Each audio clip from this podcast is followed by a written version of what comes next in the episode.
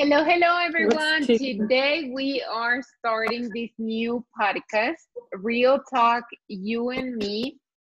What is the point of Real Talk, You and Me? Well, we want to discuss everything that matters to our teenagers today. And I am very proud to let you know that two very important little persons are going to be sharing this space with me.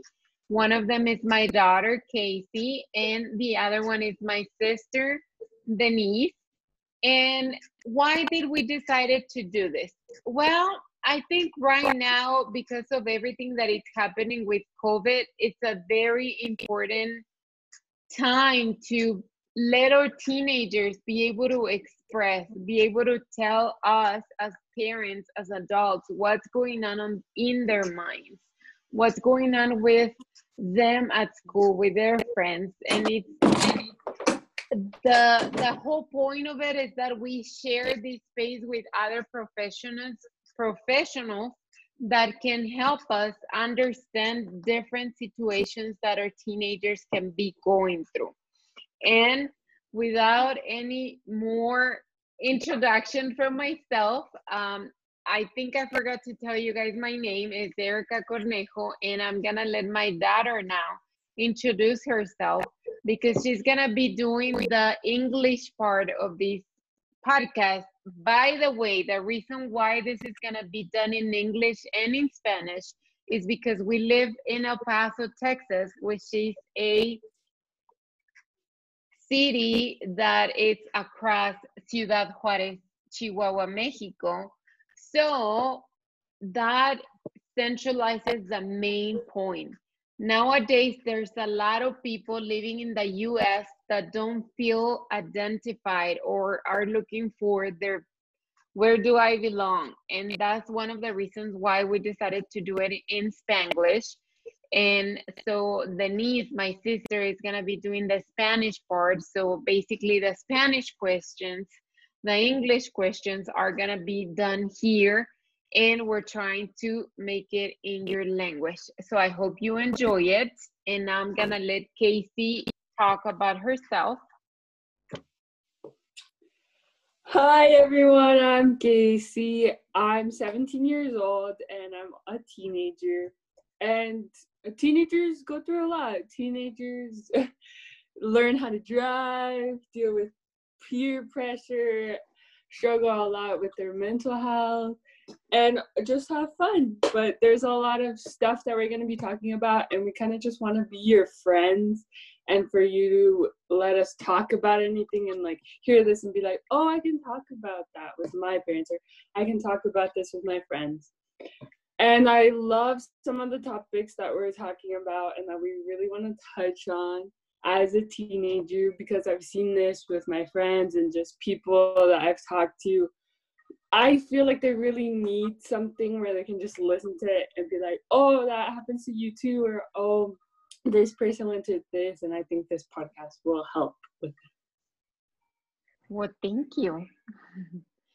Bueno, y ahora me toca introducir el programa en español. El, el nombre de este programa va a ser Real Talk Me, You and Me. Que en español sería Hablemos tú y yo de verdad. Y me el nombre se refiere a la relación padres e hijos. ¿Cómo podemos hablar realmente con nuestros hijos? ¿Cómo pueden ellos comunicarse con nosotros sin que haya tanto tabú y podamos expresarnos realmente lo que está pasando y lo que ellos realmente están sintiendo? Entonces, eh, decidimos hacerlo en español y en inglés.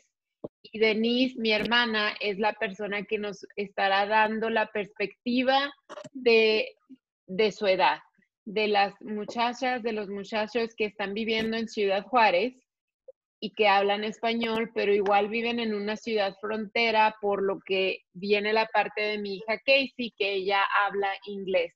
Entonces estamos en una frontera, pero igual hay muchísimas personas de otros países de Centroamérica, de Sudamérica, que han inmigrado a los Estados Unidos o a otros países en donde el idioma principal es el inglés, pero aún así no se sienten identificados. Entonces, por eso este espacio, en donde vamos a tener personas profesionales que vendrán y nos van a hablar de los temas que nuestros adolescentes están solicitando el día de hoy. Todas esas cosas de, los que de las que ellos tienen curiosidad y de las que ellos quieren aprender, las estaremos expresando aquí por medio de un profesional que nos enseñará tanto a ellos como adolescentes comunicarse con nosotros como adultos y nos estarán enseñando también a nosotros como padres, como adultos, cómo expresarnos con nuestros jóvenes, cómo comunicarnos con ellos.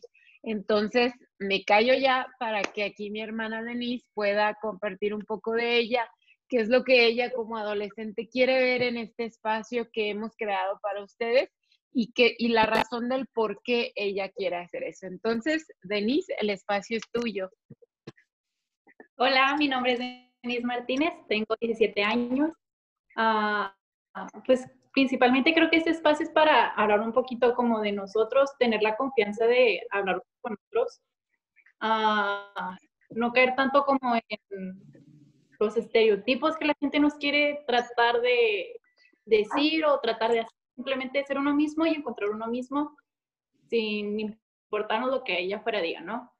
Como que tratar de encontrar nuestro propio espacio donde nosotros nos sintamos a gusto, nos sintamos parte de. Entonces, creo que este espacio nos va a ayudar para tratarnos a nosotros mismos y saber qué es lo que en verdad. Bueno, pues entonces ya saben, estamos super excited to share this space with you guys and let us know what you want to know about. Who do you want to interview here? ¿De qué quieren aprender? qué temas les interesa. Queremos hablar abiertamente de todos los temas, sexo, drogas, peer pressure, COVID, how's treating me, what's going on in my mind. So let us know.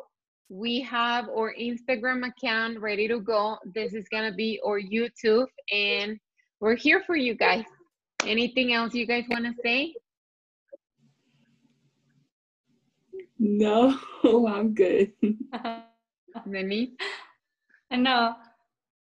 Bueno, aquí los esperamos. Hasta luego.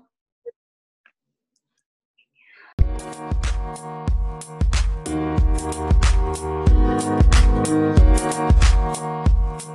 you.